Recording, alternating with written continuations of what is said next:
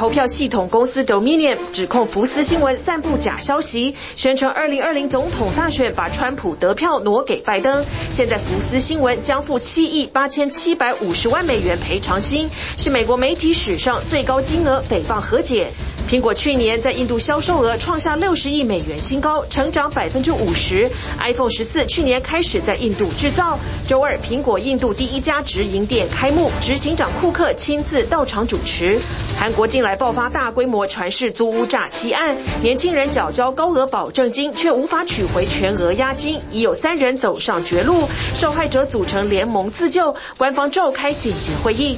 日本物价持续上涨，今年涨价商品超过两万项。而电费太贵，东京艺术大学疯传练习室钢琴要被撤走，歌手兼客座教授佐田雅志还举办演奏会赚取电费。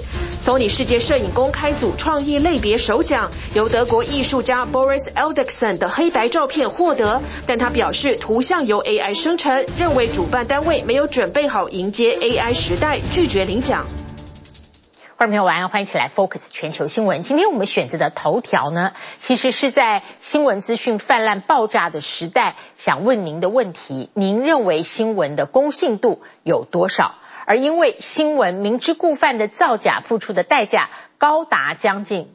美金八亿元，这是美国媒体最高的一个和解金，而原来他被求偿的是双倍十六亿美金。之所以福斯新闻为自己的造假答应和解，是因为如果公开开庭审理之后，他种种明知故犯的假新闻证据会一桩一桩的曝光，那么到时候呢，他的公信力将会荡然无存。其实就是 Trump。要寻求连任的那次大选，福斯新闻指控投票系统的公司舞弊，那么让这个公司认为声誉大大受损，因此提起诉讼。投票系统的公司提出的是诽谤告诉，求偿十六亿美金。双方在星期二和解，这个和解金我们刚刚说了，创上了美国媒体诽谤案的天价。而福斯新闻呢，很担心自己的公信力被冲击，所以这次付出将近美金八亿元，决定。止损所有的伤害。美国福斯新闻为二零二零年选举舞弊的不实报道付出天价和解金七点八亿美元。Electronic voting machines didn't allow people to vote, apparently. And that, whatever you think of it, the cause of it, it shakes people's faith in the system. That is an actual threat to democracy. 福斯新闻在二零二零选举期间指控投票系统公司多明尼恩有舞弊情事，事后证明一切子虚乌有，而且证据显示福斯新闻内部明明知道是谎言，却还继续报道。近日，福斯集团大老板梅朵也坦承新闻造假，多明尼恩投票公司商誉蒙受重大损失，愤而对福斯提出诽谤告诉，并求偿十六亿美金。周二，法院开庭，福斯新闻律师团进入法院。正当陪审团要听取律师开场陈述时，法官突然宣布休庭。The judge was supposed to reconvene court at 1:30 this afternoon so that jurors could hear opening statements from attorneys, but the judge did not appear in court until almost 4 o'clock, and at that time he announced simply that the parties had resolved the case. 福斯与投票系统公司最后达成七亿八千七百五十万美元的和解金，虽然只有多明尼恩要求的一半，但已经是美国史上媒体诽谤案中最高的和解金。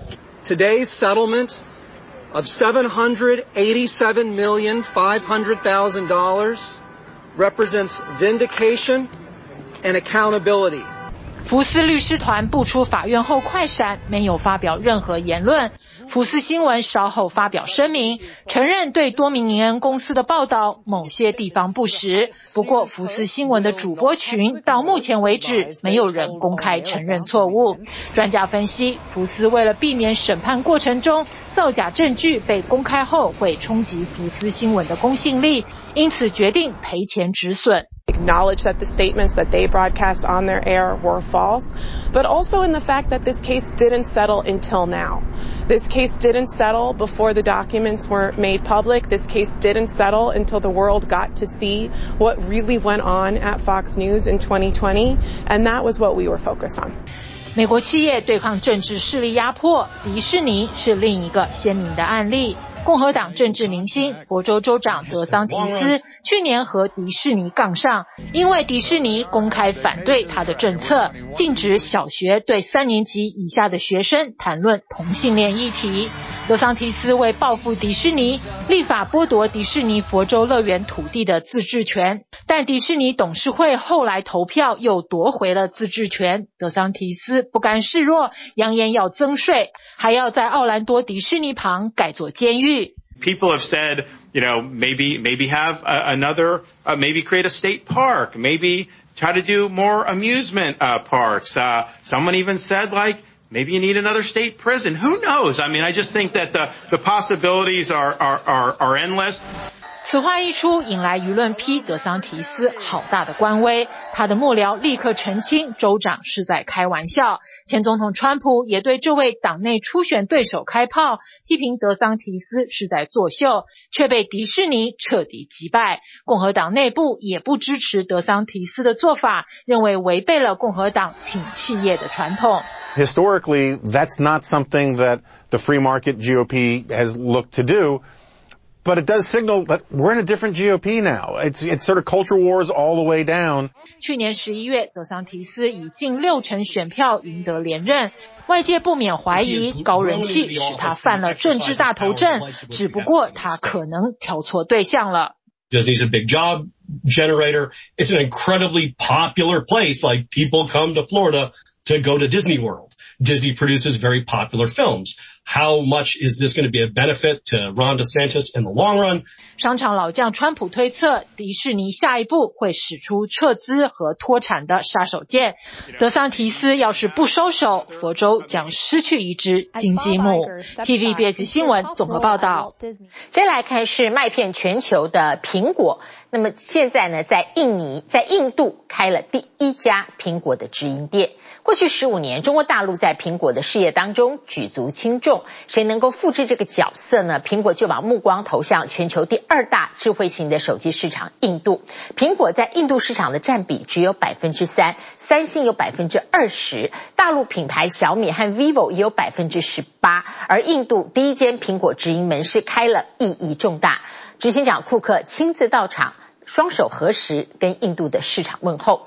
iPhone 十四呢，去年开始在印度制造。未来这个礼拜，库克不但会和印度总理见面，而且会有第二间苹果门市又在首都新德里开幕。苹果布局印度的战略进行的速度非常快。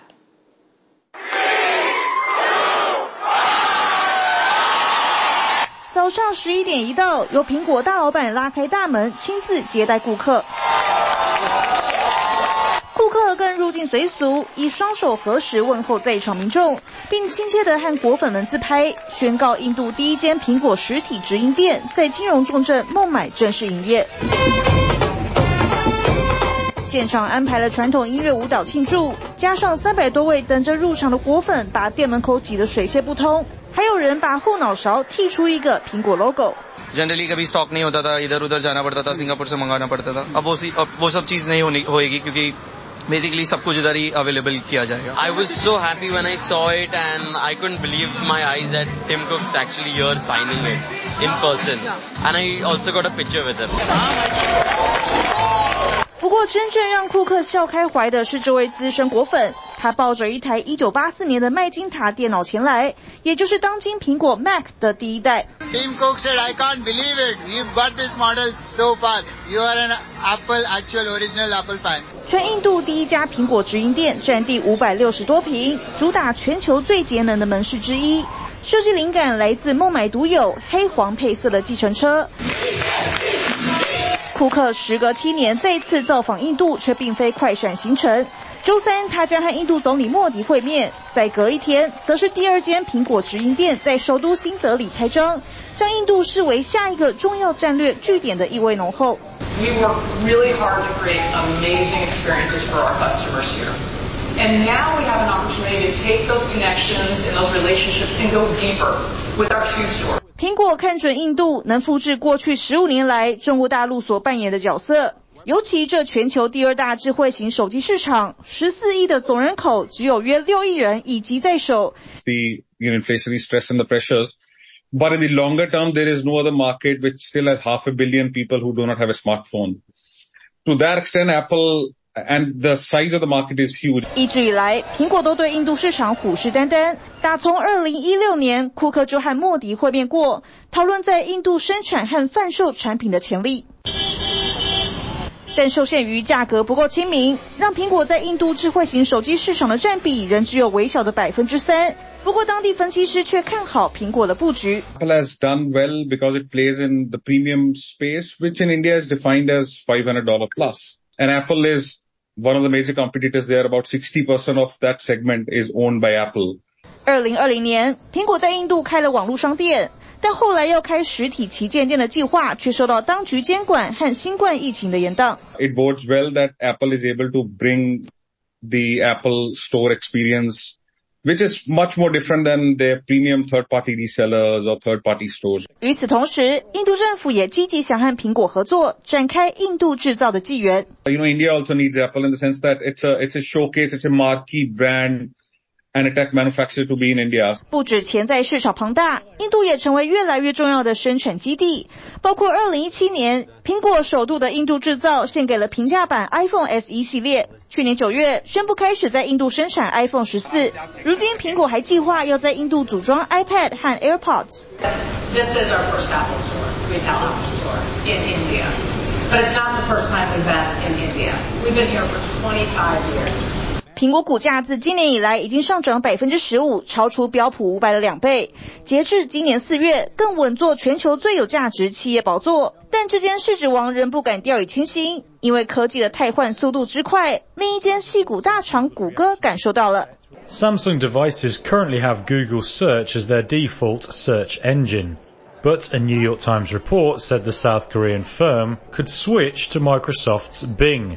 因为三星看准微软的病整合时下正夯的 Chat GPT，报道指出，谷歌内部对这项消息的反应是惊慌，尤其这间搜寻引擎龙头每年从三星赚取预估三十亿美元的营收。随着美股财报周如火如荼登场，苹果、谷歌母公司 Alphabet、脸书母公司 Meta 都将在未来两周轮番发布二零二三财年首季财报，激烈竞争中谁来开启新局面备受关注。TVB 新闻综合报道。好，接下来关注今天的欧战。乌克兰已经准备发动大反攻，在此之前，乌俄两国的领袖都到前线城镇视察，提高士气。不过，乌军最振奋的是西方的爱国者飞弹系统，包括德国和美国承诺的，都已经到了乌克兰，会成为春季反攻的重要军备。而北约的年度网络防御演习，今年为了应应国际形势，骇客攻击目标特别增加了天然气场和能源设施。遭到俄罗斯关押的美国《华尔街日报》记者周二第一次现身莫斯科法庭，但他交保和软禁的要求全面遭到拒绝。莫斯科市法庭一阵骚动，三十一岁美国《华尔街日报》记者格什科维奇数周来首次现身。他身穿蓝色牛仔裤和海军蓝方格纹衬衫，站在被告的玻璃隔间里，不忘给外界一抹微笑。他是冷战后第一位被控间谍罪、遭俄罗斯关押的美国记者，最高恐面临二十年刑期。记者本人、报社和美国政府都否认他从事间谍活动。法庭内其他记者高喊要他坚强。转达大家向他问好之后，他就被迅速带走。他的律师提出五千万卢布，相当台币一千八百七十万元交保或软禁，两项建议都遭到法院驳回，代表他将继续被关在前特工 KGB 的监狱，至少到五月二十九号。法院外，他的律师则描述了他的状况。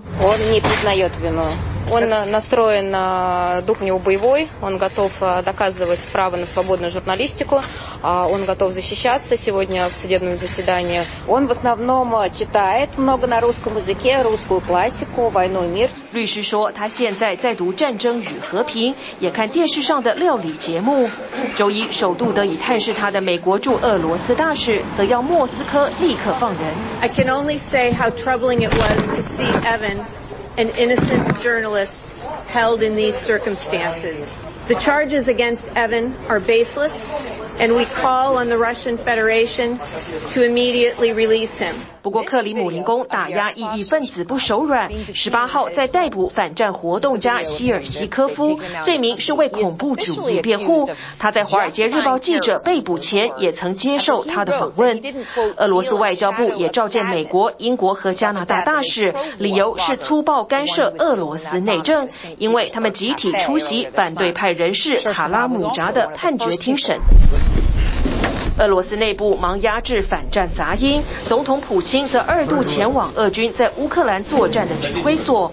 乌克兰总统泽伦斯基也再度前往前线视察，两人在不同天去了不同的地区。要在俄罗斯入侵第四百二十天，基辅准备使用西方武器反攻之际，提高士气。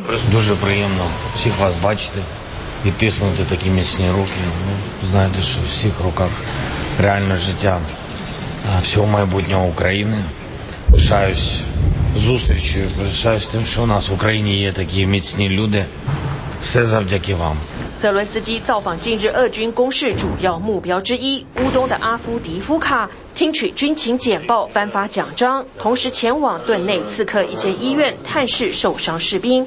克里姆林宫公布的影片则显示，普京搭直升机前进俄军在乌南赫尔松州的指挥所，之后再飞往乌东卢甘斯克州俄罗斯国家近卫军总部。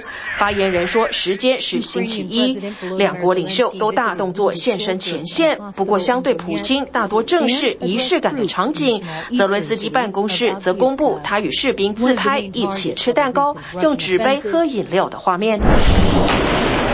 如今乌战基本上陷入僵局，激烈战斗仍停留乌东盐矿镇巴赫姆特。乌军等待已久的反攻重装备陆续抵达。根据德国官方网站，德国的爱国者地对空飞弹系统在过去一周已经送到，美国和荷兰也承诺提供爱国者飞弹。俄罗斯与西方的对抗不止地面作战，还有网攻。英国国家网络安全中心警告，同情莫斯科和对乌开战的骇客，对西方重要基础建设构成威胁。北约年度索顿网络防御演习十八号就在爱沙尼亚登场。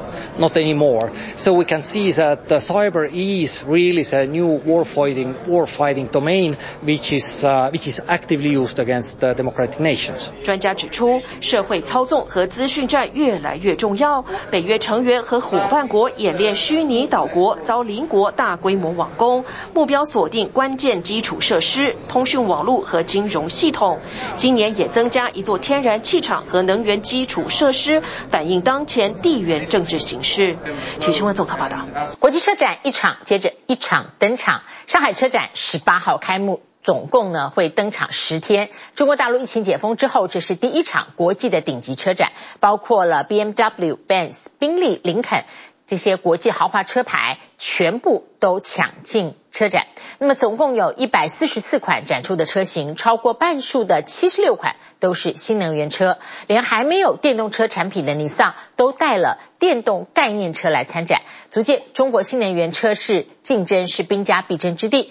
但是国际电动车大厂特斯拉却罕见的缺席，外界看法是上届车展上出现的特斯拉有这个车主闹场，因此这个争议的官司到今天还没有结果，影响了特斯拉进场的意愿。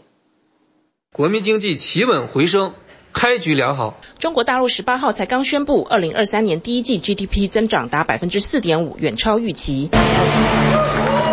同一天开幕的第二十届上海车展，万头攒动的展场也清楚反映，解封后的中国市场确实很吸引人。尤其是当前欧美消费者因为持续升息而收紧荷包的情况下，跨国汽车品牌纷纷加紧拉拢中国买家。I cannot overemphasize the importance of the China market to the Lincoln brand and for our global momentum. The Maybach brand and China have been a match from the very beginning.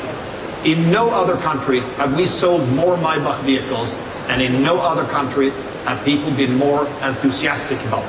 身为大陆疫情解封后的第一个国际顶级车展，从汽车制造到车用电子，从能源电池到智慧驾驶，总共有上千家企业参与上海车展，选择在十天展会期间发表的全新车款或产品更是超过一百二十项。Ladies and gentlemen, celebrating the first world premiere of today, the all-new BMW i。M70。会场共有一百四十四款车型参展，其中包含电动车在内的新能源车型达七十六款，超过半数，让这次上海车展成为新能源车的主场。在这个中国这个市场，你电动化确实发展的很快，大家也一定要跟上来嘛。不但大陆新能源车龙头比亚迪推出多款全新车型，被誉为中国造车新势力的蔚来、小鹏与理想等三家电动车厂，也都抓紧机会推新车抢攻市场。连传统燃油车厂上汽集团也透过新推出的电动车品。牌智己汽车发表新款运动型轿跑电动车，搭载自家研发的新电池，是一千公里以上的一个固态电池。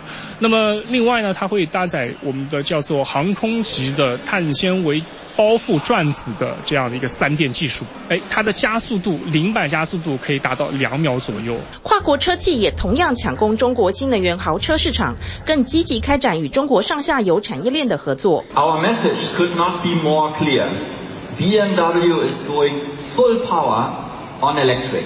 We'll elevate digital capability and we'll work with local players in China. 连还没有纯电动车产品的 Nissan 也带着自家的电动概念车参展，显示中国电动车市场的竞争之激烈。二零二三年，我觉得在战略上啊，会是整个电动汽车进一步的提高渗透率，电动化进一步普及的一年，这对所有的品牌都是个利好。但是同时呢，因为现在的竞争更加激烈了，品牌数量和车型数量的增加。所以在战术层面呢，我们可以预见它的竞争烈度会加剧。还有这款使用可变色电子纸薄膜技术的 BMW 概念车，让外观更亮眼。但多数概念车与新车车型设计上仍走传统保守路线，而以创新知名的全球电动车大厂特斯拉意外缺席今年车展。由于特斯拉在前一次，也就是二零二一年的上海车展上，曾经出现车主闹场事件，双方互控毁谤，官司缠斗两年，至今还没有结果。再加上特斯拉十五号才刚结束在海南省中国国际消费品博览会中的大规模展出，外界研判这些可能是特斯拉缺席原因。三年的疫情之后呢，整个汽车产业的竞争格局也发生了变化，就是整个的燃油车这两年在整个市场份额上。有点节节败退，那么新能源汽车的渗透率在步步的高升。尽管这回上海车展清楚反映了电动车在内的新能源车在汽车市场上的持续增长，但学者认为存在隐忧，其中充电远不如加油方便就是一大问题。They can refuel their gasoline vehicle in two to four minutes. It may take them twenty to thirty minutes to get an eighty percent charge, uh, even on the most expensive of the public charging systems. The second complication is the cost of building electric cars is higher now than for a gasoline-powered car. 成本高导致价格也相对高，在全球经济放缓、民众收紧钱袋子的情况下，电动车等新能源车的普及率会否碰上天花板，只有时间能说明。TVBS 新闻综合报道。 四月十八号是美国的报税截止日，白宫很快公布了元首纳税资料。总统拜登夫妻去年总收入是五十八万美元，但是呢比先前减少，所以纳税呢是超过了十三万美金。很多美国公民没有办法及时缴税，因为身上背了卡债和贷款。疫情的时候，所有的补贴优惠到今年都结束了，因此一般人的收入大大减少，国库的进账也跟着变差，有可能让美国的债务在六月份逼近违约的死线。如果没办法及时协商调高举债上限的话，最坏可能会引爆全球的金融危机。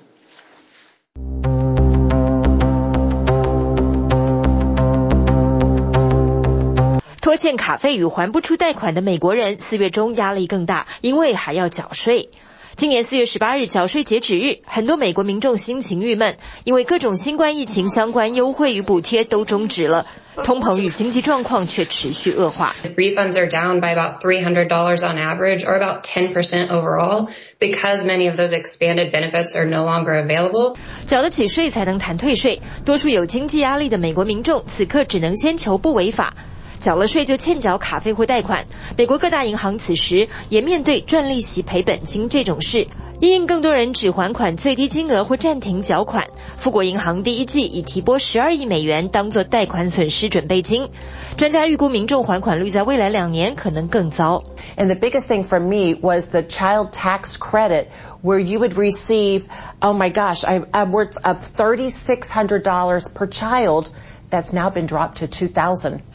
金融分析师也要斜杠去主持广播节目，多赚点钱。因为育儿津贴免税额也被取消，托育费用可能瞬间倍增。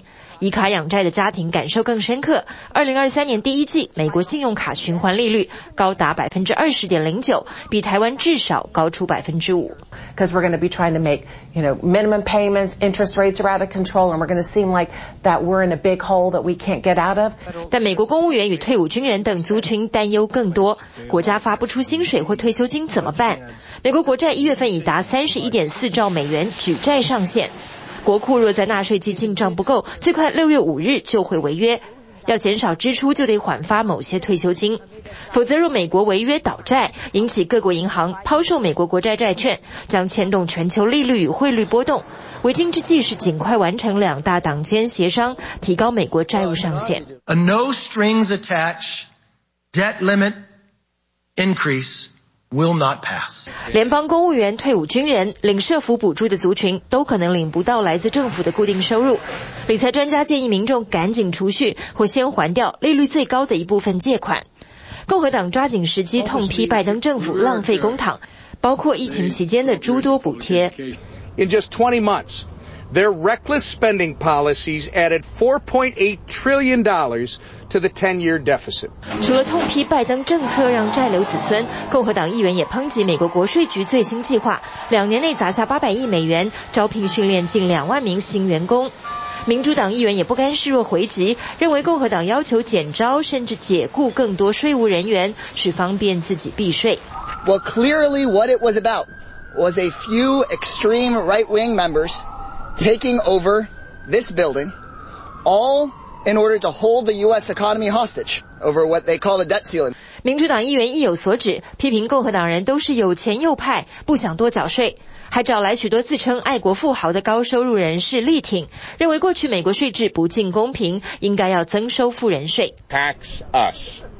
We want to pay higher taxes, and everyone else wants us to pay higher taxes as well. I've got here in my hands a petition signed by 50,000 Americans. Asking for Congress to raise our taxes。慷慨激昂的有钱人代表遭到呛瞎，乱入民众质问他怎不干脆多捐点钱合法避税？但更多美国人心中的梦想可能是有人能帮忙清理卡债和贷款，比如拜登去年的学贷减免计划。相对于前总统川普对税务资料的各种隐瞒拒缴，白宫也公布元首纳税资料。拜登年收入约五十七点九万美元，包括薪资、交出收入与版税等，比前一年略低。支付联邦税率是百分之二十三点八，共缴了十三万七千多美金的税。TVBS 新闻综合报道。接下来我们来看日本的经济，日本的涨价情况一直没有办法缓解下来。日本今年涨价的商品已经要超过两万项，速度比去年快了三个月。那么到了今年秋季的时候，预估涨价的品项会高达三万项。那么高涨的电费呢，冲击到日本的教育界。日本有九十间国立大学因为电费成本太高，东京艺术大学卖掉校内的钢琴，筹措学校营运的费用，这使得师生对外办演奏会。要把门票收入来补贴学校电费。高物价时代，消费者荷包又要缩水。民间智库调查，日本今年有超过两万项商品已经或预备涨价，比去年早三个月达到两万大关。若现况没有改善，预计秋天就会突破三万项。日本商品涨声再起，原因之一就是禽流感造成缺蛋，不止拉抬物价，蛋价影响更进到了教育界。东京的餐饮专校因为鸡蛋价格太惊人，只能改变教课内容，减少成本压力。现今大涨价时代，做育英才也得斤斤计较，就连日本艺术首府东京艺术大学也不例外。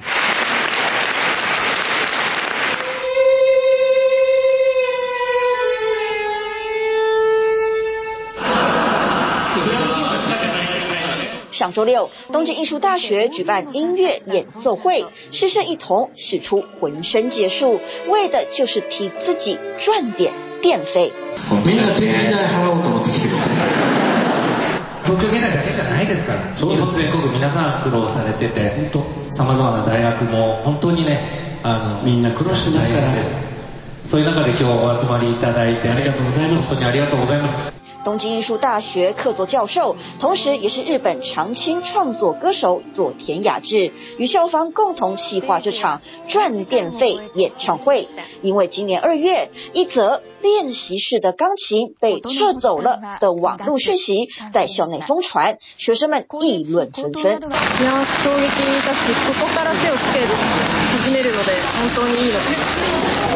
上京して家で一人暮らしでピアノがある人っていうのは多くないので、ってなるとやっぱ学校での练习っていうのは必须になりますので。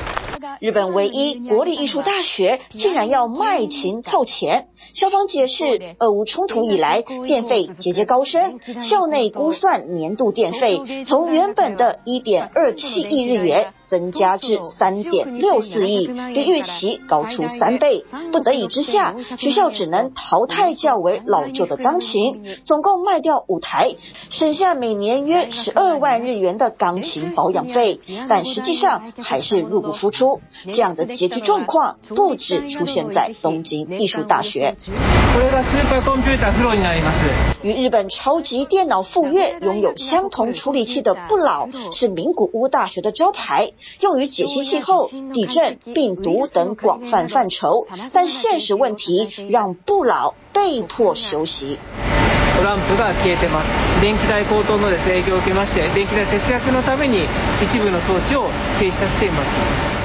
名古屋大学透露，最新年度校内电费估计比上年度增加至少两倍，大约是四十一亿日元。因此，忍痛关闭不老部分系统，省下每个月两百至三百万日元的电费。一部を停止すると、やはりそれだけ分、その分だけでどうしても研究が遅くなるわけですね。なので、それによって、例えば研究発表が遅れる、あるいは新しい発表が遅れる。寂しいですよね。寂しいですか？で、やっぱりあの全部がこのランプが入っていて、やっぱりいろんな计算をユーザーの方にしていただきたい。另外，校内图书馆除了配合省电，现在还要提早关门，替学校再省一点钱。如此窘境普遍存在日本国立大学。全国の国立大学など90の机関で昨年度の电気代とガス代が前の年度よりおよそ200亿円も増加すると见込まれました。国も 150亿円を补正予算などで支援しましたが追いつかない状况なんですね。学者表示，中央补助支撑着国立大学，但国家资源减少，开销增加，校方没有立即性收入，是造成问题的一大原因。远在欧洲的军事冲突导致全球性电费暴涨，意外打击日本教育界的人才培育。体育新闻综合报道。 关注北京发生重大的火警事故，十八号在丰台区的长丰医院大火，起火的住院大楼多半是行动不方便的长者，二十九人不幸丧命。On these air conditioning units outside, waiting for help. 北京长峰医院大火震惊国际。十八号中午，事发当下，目击者看到许多人被高温和浓烟逼到爬出窗外，站在冷气室外机等待救援。We do not know whether these people were rescued or not. 被火势逼急的民众，有人冒险用床单绑成长长布条，从窗户垂落逃生。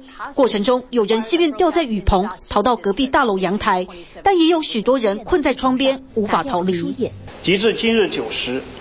经转院救治无效，二十九人遇难，其中二十六人为住院患者，一名护士、一名护工、一名患者家属。官方调查数据显示，不幸死亡的民众平均年龄七十二岁，年纪最大的八十八岁。截至十九号中午十二点通报，还有三十九伤，其中三人病危，十八人重伤。十八号中午十二点五十七分，警消获报灾情，大约半个多小时后就扑灭明火，下午三点半结束救援。事故系医院住院部内部改造施工作业过程当中产生的火火花，引燃现场可燃涂料的挥发物所致。火势很快被扑灭，但仍夺走多条人命。其中关键原因之一，是因为起火大楼在住院东楼五楼，而五楼以上主要住的是年长者和临终关怀类的病人，多数行走和移动都不方便，遇上大火想逃更是难上加难。TVBS 新闻张志明、李敏珍综合报道。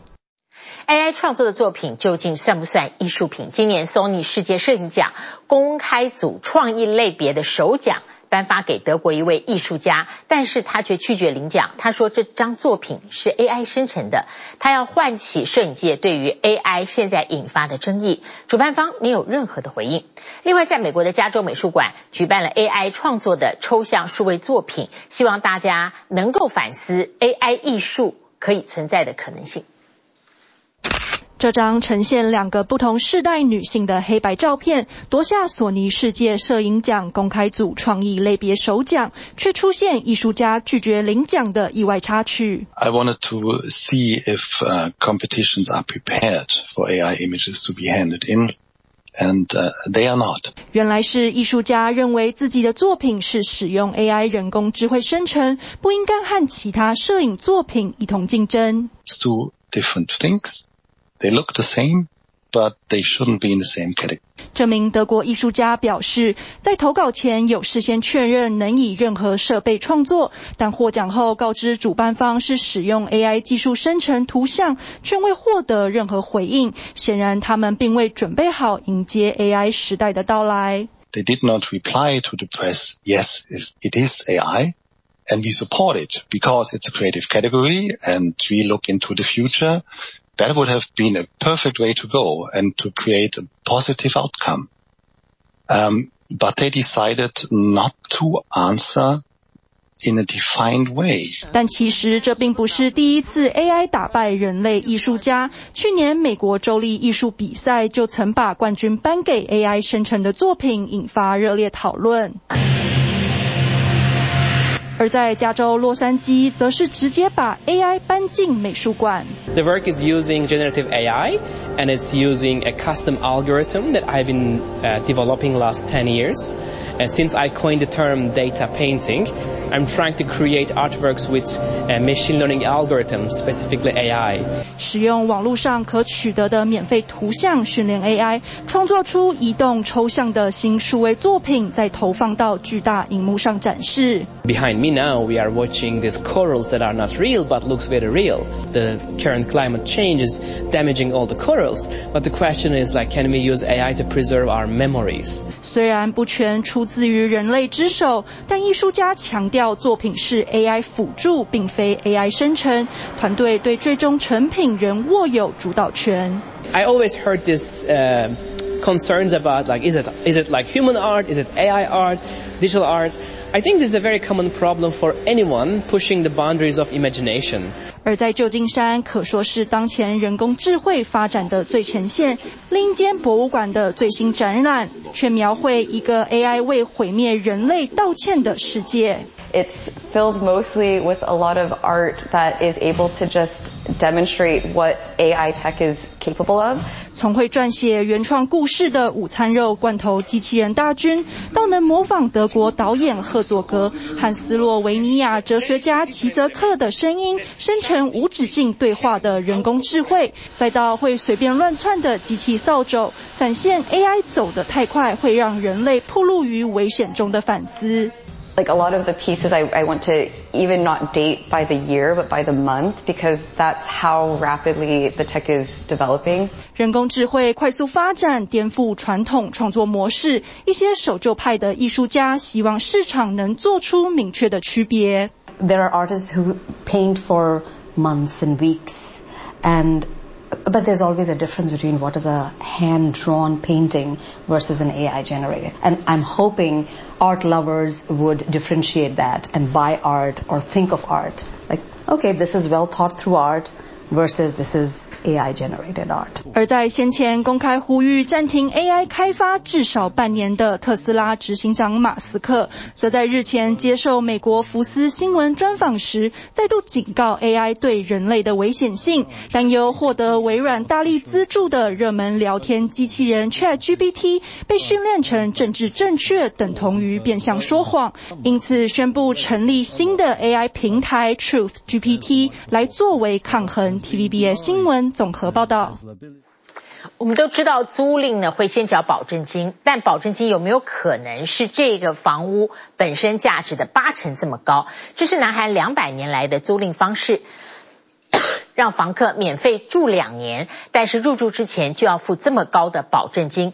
退租的时候，房东把这个保证金全数退还。那房东赚什么呢？他就是拿这个巨额的保证金可以去投资理财。但是这一次由于南韩的建筑王侵吞了非常多笔保证金，造成了年轻人有三个人因此一毛不剩的被逼死走绝路。那让这件事情引发了南韩的社会动荡，而建筑王也因此被逮捕落网。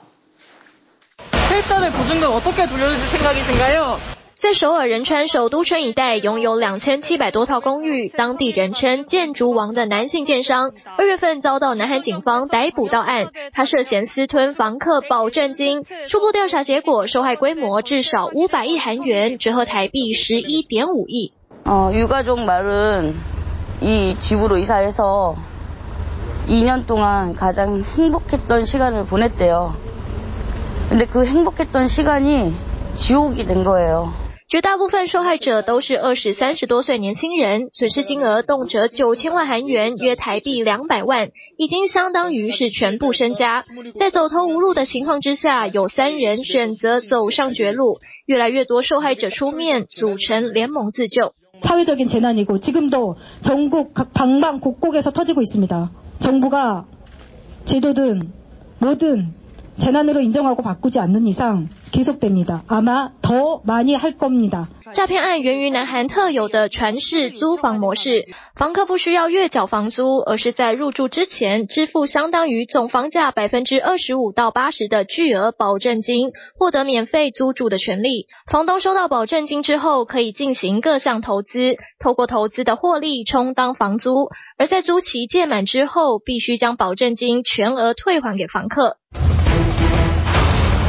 看似双赢的传世租房模式，在南韩已经有近两百年的历史，如今却成为租客的噩梦。当房价下跌，房东断失资金链，便难以偿还保证金。有人吸着巨款潜逃无踪，也有人不堪压力轻生，名下房产遭到拍卖时又优先偿还积欠税务，租客们根本求偿无门。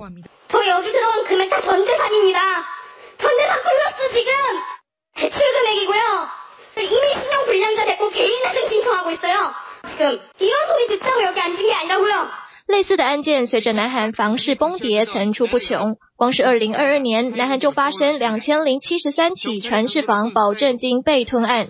南韩政府从去年九月份开始加强租赁住宅监管，前后更四次修法，颁布二十一项新对策，包含开放房客查阅房东纳税记录，并修改房屋偿还债务的优先顺位，希望能够让房客尽量追回保证金，但仍是治标不治本。 무엇보다전세 사기와 같이 민생을 위협하는 범죄는 강력한 수사를 통해 일벌백계 하겠습니다。 南韩经济学者观察认为，当前案件可能只是冰山一角，推估南韩今年还会发生更多且规模更大的传世诈骗，损失规模上看一兆八千亿韩元，将近台币四百一十三亿。传世房租户近七成都是南韩年轻人，为社会最重要消费群体，却面临着债台高筑的无妄之灾，也让南韩经济前景蒙上阴影。 상당히 거칠 않다. 당초 어, 우리가 세입 예산에 어, 잡았던 것보다 어, 부족할 가능성이 커 보인다. 南韩政府蜡烛多头烧，因为新冠疫情赤字大增，突破一千兆韩元的国家债务也是当务之急。总统尹锡悦点名前朝文在寅政府宽松撒币的财政支出，如今将痛苦转嫁给了下一代。只是南韩国会着手处理财政准则法案，只是朝小野大的问题，让尹锡悦施政始终摆脱不了受掣肘的困境。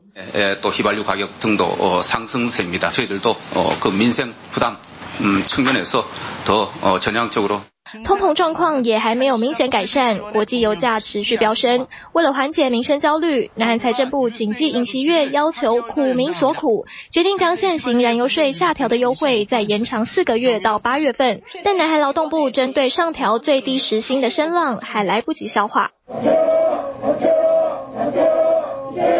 劳资双方代表强势对立，南韩二零二四年最低工资委员会首场谈判十八号以失败告终，也预告接下来的坎坷一生。民生经济困顿，美日外交问题又接二连三。南韩总统尹锡悦就职下个月将满一周年，最新施政满意度已经跌到百分之三十三，内阁是否改组也成为关注焦点。TVBS 新闻综合报道。谢谢您今天跟我们一起 focus 全球新闻，祝您平安。我们下次同一时间再会。